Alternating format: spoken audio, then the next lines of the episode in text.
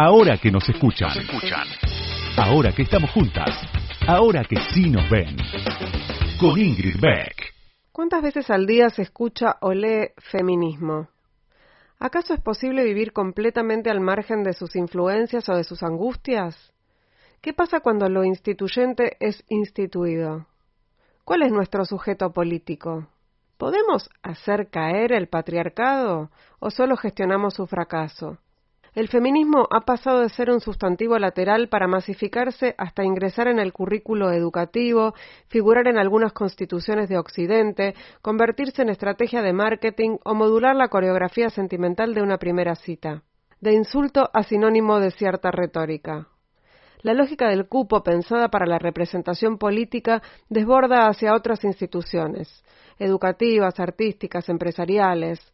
Ya no podemos mirar una foto sin pensar ¿cuántas mujeres hay y para qué? El mercado también tiene su cara feminista.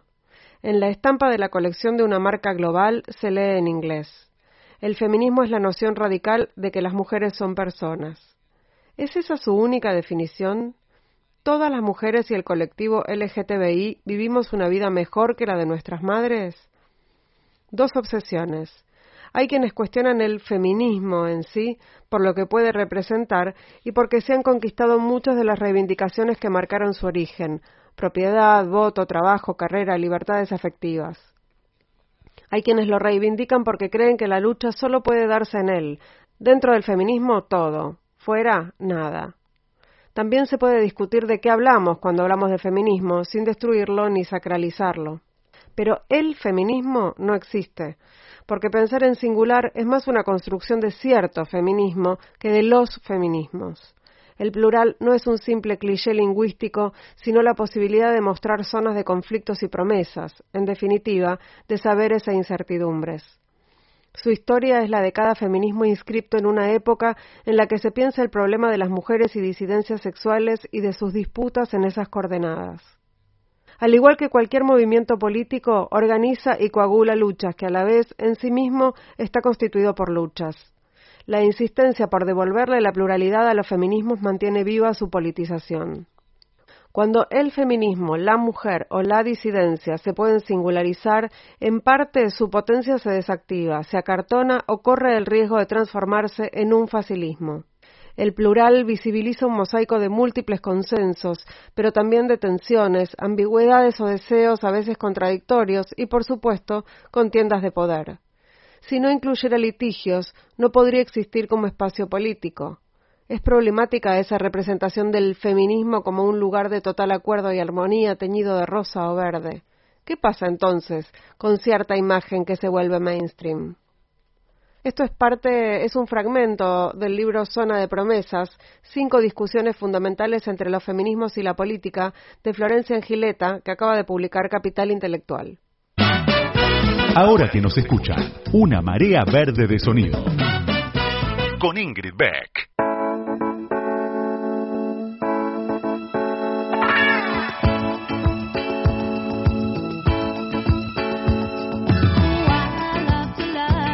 Buenas, buenas, buenas. Buenas, ¿cómo andan? Bienvenidos, bienvenidas, bienvenidas a este nuevo episodio de Ahora que nos escuchan. Eh, seguimos en pandemia y estamos peor que antes, pero qué alegrón, ¿no es cierto? La segunda ola, estamos todos muy, muy felices con esta segunda ola que a mí solo me deprime. Eh, y es por eso también, gracias a la segunda ola, que vamos a escuchar a veces ruidos que entran porque eh, abrieron una ventana, por suerte acá en el estudio, y, entra, eh, está, está bastante ventilado el ambiente y entran ruidos de afuera. Pero bueno, eso significa que hay una afuera. Eso es bueno, siempre es bueno. Pensemos en positivo como siempre, después de este divague viene la verdadera presentación, que es contarles con quién vamos a charlar hoy. Y vamos, si es que no lo vieron ya en las redes, ¿no? Pero si no lo vieron en las redes, les cuento, los sorprendo, las sorprenda, les sorprende. Vamos a entrevistar aquí, en ahora que nos escuchan, en instantes, a Mónica Fein. Mónica Fein eh, fue intendenta de Rosario dos veces, es socialista, fue diputada, bueno, pasó por un montón de, espacios, de cargos ejecutivos y electivos y en estos días, el 18 de abril, hay internas partidarias en el socialismo y ella es candidata a presidenta del Partido Socialista, se convertiría en la primera mujer presidenta de un partido, no es menor. Así que en un ratito ya, no en un ratito, ¿por qué dicen un ratito? En instantes, así se dice, en instantes charlamos con Mónica Fein. Ahora que nos escuchan, ahora que vos me escuchás, te cuento algo más sobre la invitada de hoy. Ahí va.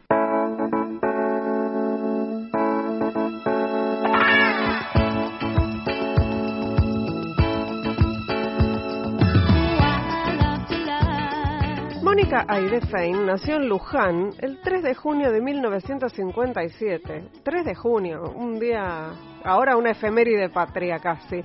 Es una política y bioquímica argentina perteneciente al Partido Socialista. Esto dice Wikipedia. ¿eh?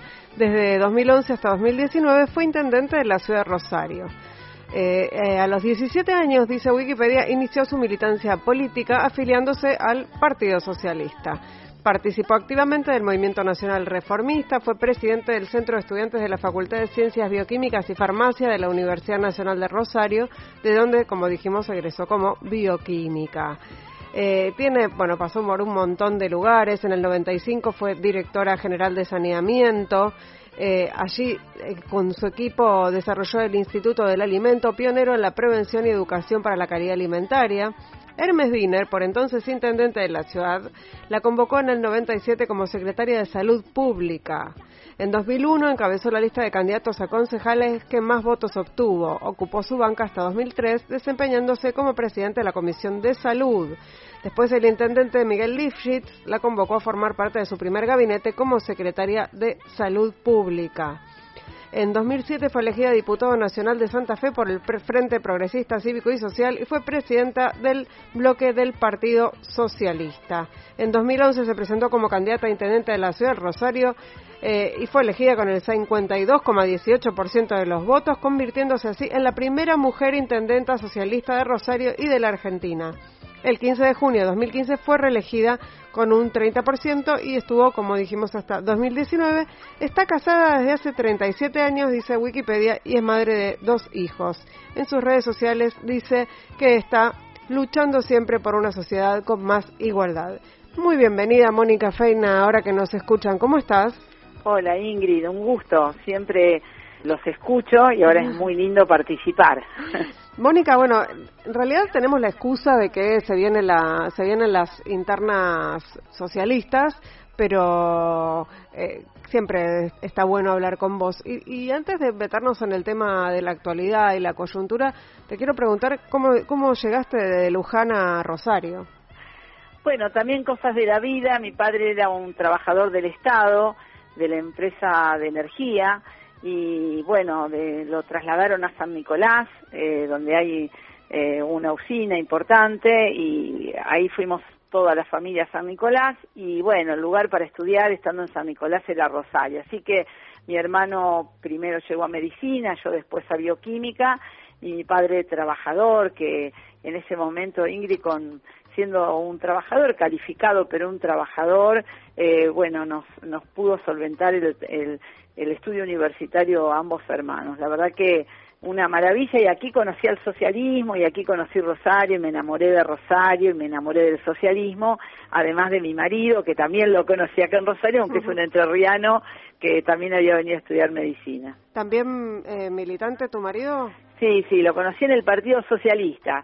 Los socialistas nos conocemos mucho en el, en el trabajo cotidiano, en el encuentro, así de que es muy común que nos casemos entre nosotros, digo yo, pero también tiene que ver porque, bueno, una vida dedicada también en gran medida a la política, eh, muchas veces requiere también de, de, de, quien acompañe esa mirada de futuro y de construcción. ¿Y qué te decían de tu familia, de tu, de tu militancia? Bueno, fueron distintas etapas. Los chicos chicos acompañaban. Yo digo que fue una etapa hermosa donde mis dos hijos chiquitos, mi hija y mi hijo, para decirlo correctamente, mis hijes, dirían mm. ellos ahora, eh, eh, acompañaban desde repartir eh, boletas, hacer campaña, eran parte de la vida familiar, la militancia, ¿no? Salíamos como todos juntos. Después en la adolescencia hubo, como siempre pasa, un alejarse, bueno, esta es mi vida, esta no es, eh, vos elegís y, y yo otra cosa, y hoy mis hijos eh, hijas, eh, mis hijas son eh, militantes también de, a su manera, ¿no? Mi hija es una militante feminista, va de candidata también en el partido a, mm. a, a, la seccional acá del barrio, ¿no? Porque es una militante territorial y mi hijo también es del partido y es un verde que, que lucha por, por el medio ambiente, así que nada, como en todas las familias esta visión de futuro, de, militancia feminista, ecologista, por la igualdad, se contagia y se, se comparte en familia. Mónica, vamos a escuchar un audio ahora de, de cuando fuiste elegida intendenta en 2011 y vamos a empezar a recorrer un poco la vida política hasta estos días. ¿Cómo no? El Frente Progresista se quedó con la estratégica Ciudad Rosario. Así es, la intendenta de Rosario será una mujer. Estamos hablando de Mónica Fein, que obtuvo lo que necesitaba como para ser electa. Que los rosarinos nos depositen en esta cantidad de votos, casi el 50% de la confianza, significa que esta ciudad es progresista, que apoya nuestra gestión y que confía en nuestra capacidad de gobierno en este proyecto político para seguir gobernando. Bueno, en estos últimos años tuvimos la primera mujer presidenta, la primera gobernadora y ahora la primera mujer socialista en una intendencia y en el país. Bueno, las mujeres le aportamos mucho a la vida democrática y hace a la sociedad más democrática que haya mujeres que representen a la sociedad. Y por supuesto convocar a más mujeres a que asuman esta representación colectiva de la sociedad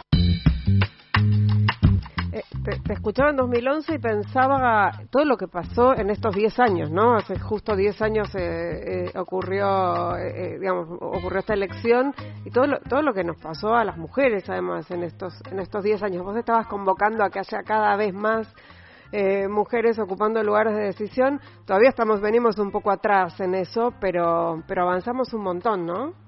Sí, muchísimo. La verdad que yo digo que mi primer periodo como, como intendenta mujer, eh, bueno, la sociedad no estaba acostumbrada, si bien estaba, eh, había otras mujeres referentes, la verdad que, que no estaba acostumbrada eh, a, que las mujeres lideráramos, ¿no? Y había como un montón de preguntas que nos hacíamos de cómo podíamos o, mm.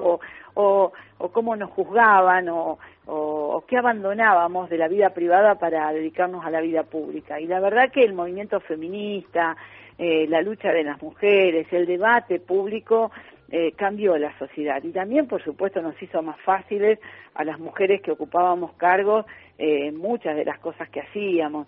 Yo, por supuesto que, se lucha desde mucho antes, pero eh, la lucha que tomaron las más jóvenes quizás, las, las que vinieron a revolucionar el tema, eh, bueno, la lucha de Ni Una Menos, eh, por supuesto el encuentro, los encuentros nacionales de mujeres, todo ello, eh, bueno, fueron dando también una, a la sociedad una mayor eh, naturalización del liderazgo de mujeres, ¿no? Y eso creo que nos facilitó a todas, pero aún falta mucho, somos muy pocas, fíjate que cuando yo fui mm. intendenta participé de una red que en el mundo solo el 12% de las mujeres eh, eran alcaldesas o intendentas o prefectas, es decir, muy pocas todavía liderando ciudades o provincias o países, por supuesto. eh, así que, bueno, todavía nos queda un largo camino por recorrer y muy pocas como me va a tocar, espero a mí, liderando partidos políticos. Parece que eso fuera una tarea de varones. Es que además hay como una, como cierto consenso respecto de que podemos ocupar eh, presidencias, intendencias, es decir, cargos electivos, ¿no? O cargos ejecutivos pero a la hora de la rosca todavía como que venimos más atrás, ¿no? O sea, las mujeres en la rosca no está, no, no nos ubican ahí, no, no podemos tomar decisiones que tienen que ver, por ejemplo, con las cuestiones internas de los partidos. Así es, en los partidos donde se definen las alianzas, donde se discute con otras fuerzas políticas, donde yo siempre digo que he participado en reuniones eh, para armar coaliciones, donde si un partido quiere formar parte de una lista, le dicen, bueno, vos tenés que poner la mujer, como si Mm. fuera, bueno, tenés que pagar con algo, ¿no? Sí. He escuchado muchas veces a Te otros... tocó de- bailar con la más fea. Claro, claro. usar, sí. Sí, o, o otros decir, no tengo mujeres, como si fuera una posesión partidaria. Y, y bueno, yo creo que todo eso tenemos que cambiar también en los partidos, eh, porque hay muchas mujeres, muchísimas mujeres. Ingrid, en mi, en mi larga carrera en la política he visto eh, bueno, que somos las que armamos los actos, preparamos los documentos, invitamos a las personas, garantizamos todo el acto y después quien sube al escenario y a, la- a lo mejor da el discurso es el compañero. Bueno, esa no visibilización de esta tarea importante de construcción creo que hay que dar la vuelta y por eso, bueno, nuestra lista en este caso es de paridad, algo que también en el socialismo muchísimas mujeres lucharon. Yo me acuerdo en congresos donde eh, siempre decían, uy, ahora vienen estas locas, que es las mujeres que se paraban y decían, compañeros, en esa mesa son todos varones, no hay mujeres. Te estoy hablando de, de, de 20, 25 años atrás. Ujú. Bueno, hu- hubo pioneras, muchas de ellas que, que cuestionaban esta construcción eh, machista y patriarcal y bueno, gracias a ellas y a muchísimas otras anónimas y luchadoras, desde Alicia Moró hasta acá, eh, bueno, tengo la oportunidad de ser candidata. Sí, y, y pensaba además que, que, el- pelea para no ser eh, eh, disciplinada de alguna manera, ¿no? Porque hay muchas mujeres que fueron pioneras en sus distintas estructuras partidarias que fueron castigadas, que no pudieron acceder más a cargos electivos, que no tuvieron más espacio en su partido, inclusive dentro del socialismo, ¿no? Pero digo, qué pelea que, que debes haber tenido que dar para llegar a, a esta instancia de, de competir por la presidencia del partido. Sí, yo digo que cuando nos eligen ellos, eligen las que no molestan, ¿no? Mm. Eh, aquellas que no interpelan, que no cuestionan el statu quo. Por eso es muy importante que participen muchas mujeres y yo digo que nos elijamos nosotras, ¿no? Porque, a ver, lo digo en, en sentido metafórico, que, que, que justamente seamos eh, muchas las compañeras que podamos participar y de esa forma también no por ser molestas, sino por justamente cambiar aquellas cosas que creemos que, que están como muy dadas en la lógica también este, masculina y machista de construcción adentro de los partidos. Y que, bueno, muchas mujeres vienen peleando, como vos decís, muchas se quedaron en el camino, pero hay mucho por hacer, porque yo digo que somos sobrevivientes del patriarcado, las que llegamos, pero Mm. no es, no es bueno eso, hay No. que, hay que, eh, eh, porque de alguna manera en algunas cosas nos adaptamos o en algunas cosas las dejamos pasar. Bueno, creo que las que las chicas, las pibas vienen para discutir eso, eso que nosotros dejábamos pasar para sobrevivir adentro de, de, de la política. Sí, pero qué cambio pensaba eh, esta, esta definición de sobreviviente del patriarcado es muy distinta de, bueno, yo pude llegar peleando a los codazos, me tuve que bancar esto, pero como si fuera eh, una, algo virtuoso en lugar de algo que no estuvo bueno, digamos, que son cosas que hay que soportar para poder acceder a ciertos espacios. Es, di- Sí. es, es bien distinta la definición.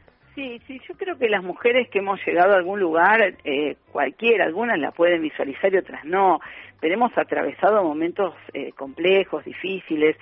Yo reconozco y valoro mucho al Partido Socialista, sé del esfuerzo de muchísimos compañeros para cambiar la realidad. De hecho, eh, creo que, que, que por eso estamos donde estamos, pero eso no significa que no hayamos atravesado momentos complejos, difíciles, de demostrar que éramos capaces, de poner en duda nuestra capacidad, de decir que nuestra forma de liderar eh, generaba eh, cambios y Mm. eso molestaba. Bueno, creo que todos los partidos, todas las organizaciones, para decirlo Sí. así, ¿no?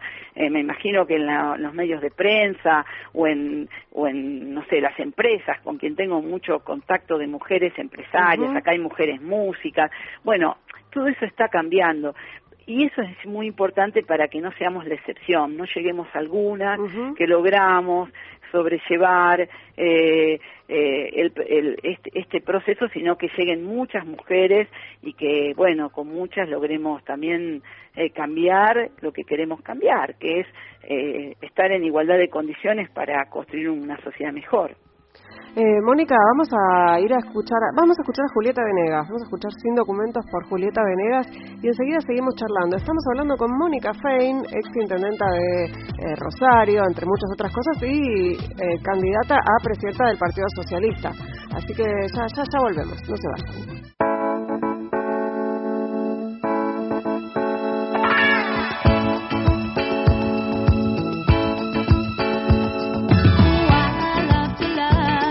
Bloque de Ahora que nos escuchan. Estamos charlando con Mónica Fein, con la socialista Mónica Fein, candidata a presidenta de su partido.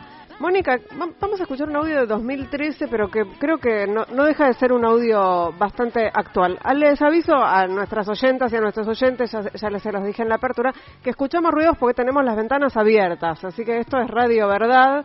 Eh, tenemos las ventanas abiertas porque con, necesitamos que los ambientes estén ventilados, así que entran los ruidos de la calle. Yo prefiero que entren los ruidos de la calle eh, y que esté el ambiente ventilado. Así que no, no, no se preocupen que es, eh, es la calle nomás. Eh, Mónica, entonces te invito a que escuchemos juntas este, este audio que tiene que ver con un problema que dicen es endémico en la provincia de Santa Fe, en la ciudad de Rosario, pero me gustaría tu opinión. ¿Cómo no? No comparto que la ciudad esté viviendo una guerra narco. En todo caso, creo que nuestro país, como Uruguay, como Brasil, como Chile, tiene, entre otros problemas unidos a la seguridad, el tema del narcotráfico. Y por eso aplaudo la decisión del gobierno provincial y vamos a ir junto a todos los concejales, a la justicia federal, a la justicia provincial y al gobierno nacional para sentarnos en una mesa y poder resolver los problemas que en esta ciudad, en esta provincia y en este país está causando el narcotráfico. ¿Con qué política frenan la escalada de violencia? Era, era evidentemente una, una conferencia de prensa, una entrevista, y estaban hablando sobre el narcotráfico que digo, vuelve a ser tema todo el tiempo. Eh, y está, en este caso estábamos hablando de Rosario, pero hoy se habla en, en Santa Fe. Ha volado un ministro de Seguridad eh, eh, del gobierno de Perotti. ¿Cómo, ¿Cómo ves hoy este problema? ¿Es un problema de la provincia de Santa Fe? ¿Es un problema de Rosario? No, Ingrid, lo que decía ahí es que el narcotráfico es un problema regional. eh, el narcotráfico no elige una ciudad, una provincia, se manifiesta diferente y obviamente por determinadas circunstancias. En Rosario y en Santa Fe ha sido muy violento, de bandas de narcomenudeo que han y siguen siendo muy violentas. Eh, y, y, la verdad que sigo pensando que lo que le falta a Argentina es una política de Estado en este tema, es ponernos de acuerdo en cómo trabajar juntos, eh, y juntas los distintos niveles de, del Estado. En ese momento eh, realmente fuimos los concejales y las concejalas de todos los partidos políticos y nos reunimos con los mismos jueces federales eh, que están desde hace 20 años. Eh, no ha cambiado la justicia federal en Santa Fe, a pesar de que estamos hablando de narcotráfico, no hay nada nuevo. Y la verdad que en general el problema de la seguridad o de las violencias urbanas se ha tomado casi como una consigna electoral y yo mm. creo que eso es malo, es malo porque los problemas complejos que afectan a la gente deben eh, poder eh, hacer que la política los asuma en conjunto. Obviamente tendremos distintas miradas, pero en conjunto, con una política de distintos niveles del Estado, con la justicia, con una política social. Eh, bueno, es, ese, ese proceso me parece que todavía en Argentina no está eh, centrado y obviamente se cobran muchas vidas algunas como las que se exhiben más en Rosario, en Santa Fe, pero la verdad que, que esto es, un, problema regional y que hay que tomarlo con seriedad. Sí, el ministro de Seguridad del gobierno de Perotti eh, se fue. Eh, yo lamento porque Perotti vino con, eh, digamos, su eslogan de campaña era la paz y el orden. Eh, y obviamente eso no pasó, porque no va a pasar mágicamente, porque lo correcto sería convoco a todos los que eh, quieran trabajar contra el delito organizado, contra la mafia organizada y eh, poder realmente combatirlo. Pero bueno, eh, creo que nos falta esa visión política en Argentina, la visión de que los problemas complejos tienen que ser una política de Estado y que los distintos sectores políticos nos tenemos que sentar en una mesa con los distintos niveles del Estado para darle un carácter de política pública a largo plazo.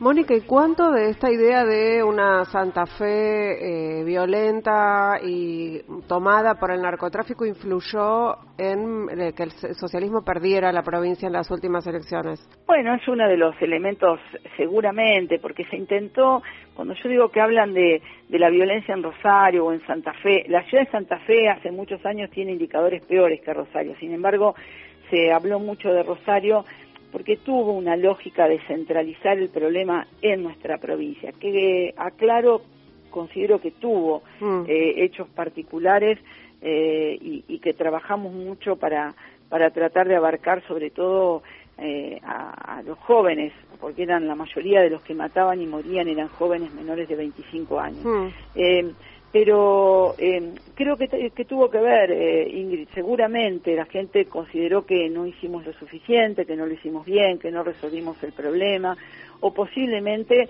la idea de que alguien lo podía resolver mágicamente también es un tema que, que bueno, que atrae. Yo creo que la respuesta debe ser más integral, intersectorial y trabajando todos juntos. Es un problema que, que afecta a las sociedades y que requiere de que la política con mayúscula, no la politiquería de echarnos culpa, de decir cuál fue peor. Me parece que eso nos sirve para resolver estos problemas. Eh, cuando antes de empezar la entrevista hablábamos fuera de aire y yo te decía extraño Rosario, pensaba en, todo lo lindo que tiene Rosario para salir también de, de, esta cuestión que, que, que existe, digamos, no, no, no, no, es que la quiera omitir, pero bueno, ya, la conversamos. Este, y pensaba en lo lindo Rosario, el otro día veía, un, creo que fue un tuit, no me acuerdo, alguien que decía, era una foto tuya en una plaza y decía la, la ex intendenta que puede estar en una plaza tranquila, puede caminar tranquila por la calle de Rosario, como sin que nadie te te, insulte, supongo que esa era la idea del tuit, ¿no? Vos, vos eh, ¿cómo, ¿cómo estás viviendo Rosario hoy en pandemia? Eh, pero digo, ¿cómo la ves? Contame, contame cómo está el río, que lo extraño mucho. bueno, a mí me encanta caminar por Rosario y lo hago siempre que puedo, eh, en los marcos de los protocolos vigentes. Eh, recorro los barrios de Rosario, me gusta hablar con la gente. Lo único que extraño de Intendente Ingrid es eso, que tenía mucho contacto con la gente, podía escuchar, entender y comprender y buscar, por supuesto, como, como la responsabilidad que tenía, caminos para, junto a la gente, a la participación de los ciudadanos, encontrarlo. Pero Rosario es una ciudad maravillosa. Eh, cuando yo asumí me preguntaban qué espera dejar. Y yo decía poder caminar, como hacía Hermes Wiener, mm. eh, por la calle y que la gente eh, realmente me, me, tenga afecto. Algunos dirán no hizo las cosas bien. Bueno, eso me pasa, camino todo Rosario, hago las compras, voy a la plaza, llevo a mis nietos ahora que mm. tengo dos nietes, y bueno, y la verdad que, que, que, veo eso, ¿no? Una ciudad muy respetuosa, muy tolerante y, y que hemos podido construir desde la democracia hasta acá una idea de, de, una política de respeto, no de amigo-enemigo, eh, que el debate político no nos haga eh, confundir y que somos eh, ciudadanos y ciudadanas que queremos transformar la realidad y creo que eso se nota en Rosario. Así que a mí me encanta, el río está hermoso, se llena de gente los fines de semana con círculos eh, trazados por el municipio eh, para, para estar un poquitito más lejos, pero repleto de gente que ocupa la ciudad que tiene más espacios públicos por habitantes del país. Eh, estaba pensaba en que bueno con el socialismo conservó de alguna manera la intendencia de, Rosario, hoy es eh, Pablo Hawking el, intendente. ¿Tenés diálogo con él, eh, Mónica?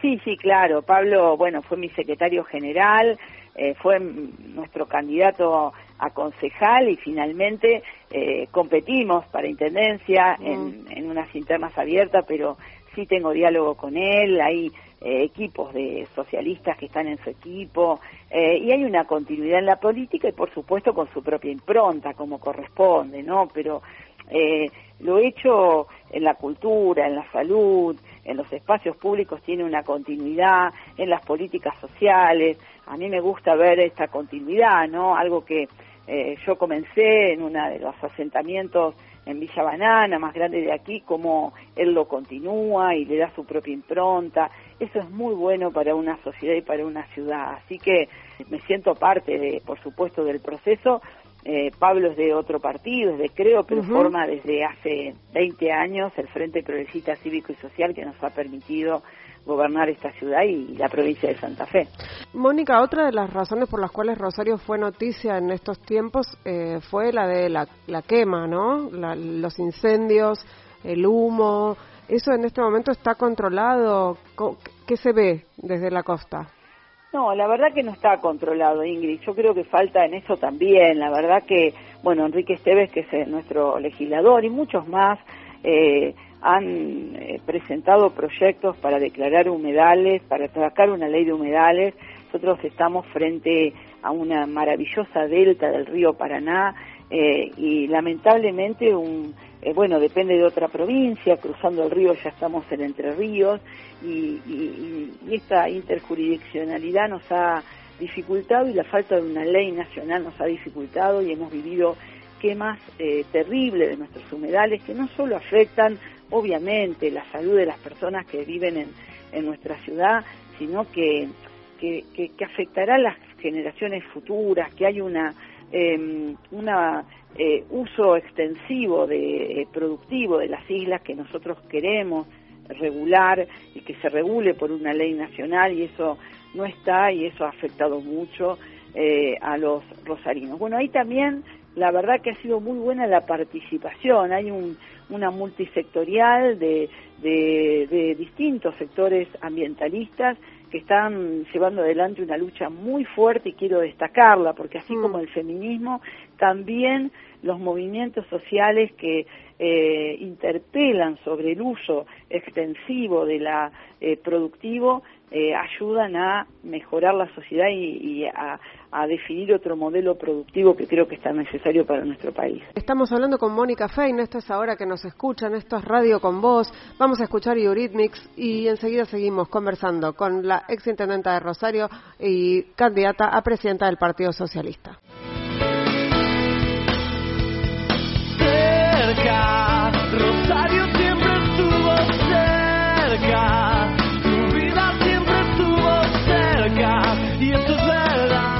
Estamos hablando con Mónica Fein, ya podemos decir que es rosarina, aunque nació en, en Luján y el operador nos pone a Fito y nos pone Rosario siempre estuvo cerca, creo que voy a llorar porque me da mucha mucha nostalgia mis amigas Rosarina, Flor Balestra, Lila Virgia Cosa, podría seguir, pero bueno, me hice muchas amigas muy buenas allí en, en, en Rosario y extraño mucho, las extraño a ellas y extraño todo todo eso.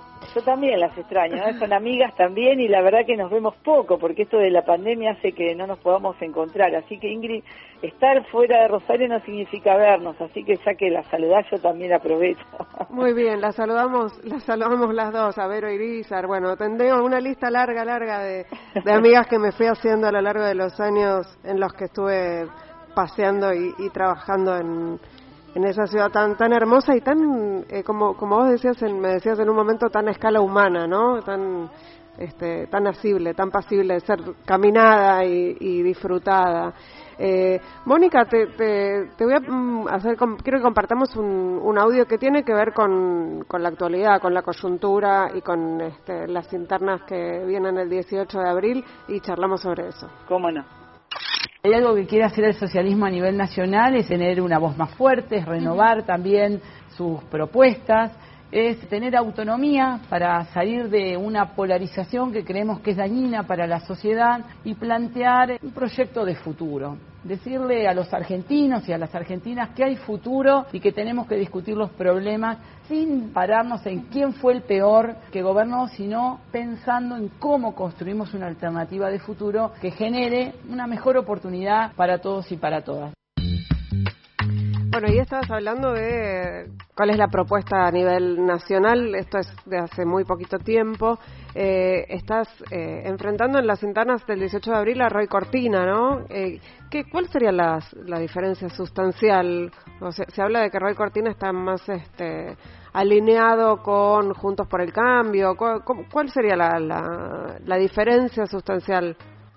Sí, creo, Ingrid, que ese, ese es el tema. Cuando yo hablo de de Partido Socialista Autónomo significa que hoy la polarización lleva a muchos, y también nos pasa a los partidos políticos, a creer que es mejor estar de alguno de estos lados de la polaridad, eh, más cerca, en este caso, de Rodríguez Larreta, porque significa eh, oponerse más claramente al otro, o, o hay quienes, eh, bueno, han convocado a, a, votar a Alberto Fernández. Yo creo que el socialismo tiene un rol que cumplir en la sociedad, que es sus propuestas, sus principios, sus valores, no porque crea que lo podemos hacer solos y mm. solas, necesitamos de otros partidos, pero eh, no necesitamos ser eh, un sumarnos a un proyecto sin tener coincidencias programáticas, sin tener la misma visión de futuro. Necesitamos construir una visión de futuro más solidario, más igualitario, eh, con mejor distribución de, de la riqueza. Y en eso, la verdad que no, no considero que estemos en buen camino si hacemos una alianza eh, sin un programa en común y un futuro en común con aquellos con quien no coincidimos fundamentalmente mm. eh, cómo, eh, cómo se sale de esta crisis.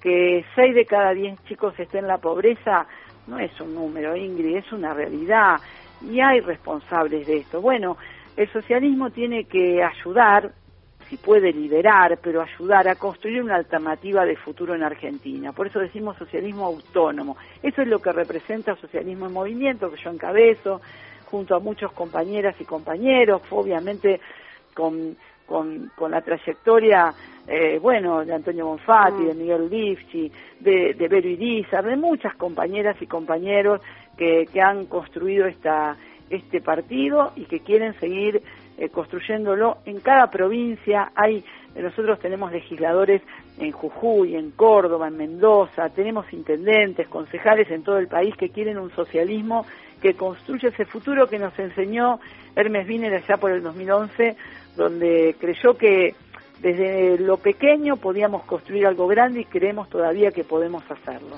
Eh, Mónica, ¿cuál sería el primer paso, digamos? Vos suponte que, que, ganaras las internas del 18 de abril, que es muy probable además, hay a, la, a la, reconquista de, de, Santa Fe, ¿cuál sería el, el, próximo paso? Para dentro del partido convocar a todos y todas. Mm. Yo no, no creo eh, eh, que nadie, más allá que tenga ideas diferentes, eh, sea no, no, no, no sea necesario en el socialismo. Yo creo que el socialismo necesita de cada uno de los que tienen ganas de construir una sociedad mejor.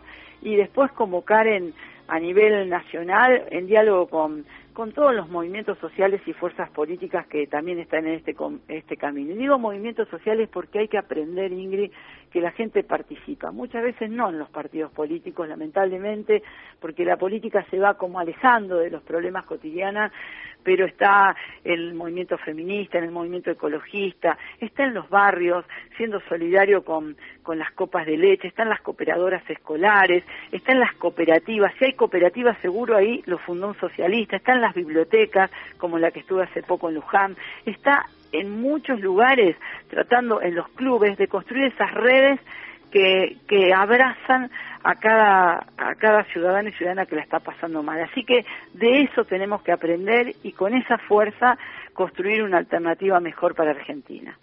Eh, vamos a escuchar un audio que tiene, que es un... Ah, bueno, vamos a escucharlo y te voy a preguntar sobre eso. La verdad que creo que lo mejor que me regaló la vida es poder ser intendenta de esta ciudad, que no es cualquier ciudad. Es la mejor ciudad de Argentina, la más innovadora, la más creativa, la más luchadora, la más soñadora y también la que más lucha por igualar. Y creo que seré recordada como una mujer que puso lo mejor de sí para construir una sociedad con más igualdad, lo mejor de sí para construir una sociedad con mayores derechos y que se va con lo mismo que llegó, con la misma casa, con el mismo auto, en las mismas condiciones que llegó, porque no es algo menor en la política, poner lo mejor de sí y hacerlo con honestidad y con transparencia. Spot de campaña este, pero era, era Mónica Fein hablando de sí misma.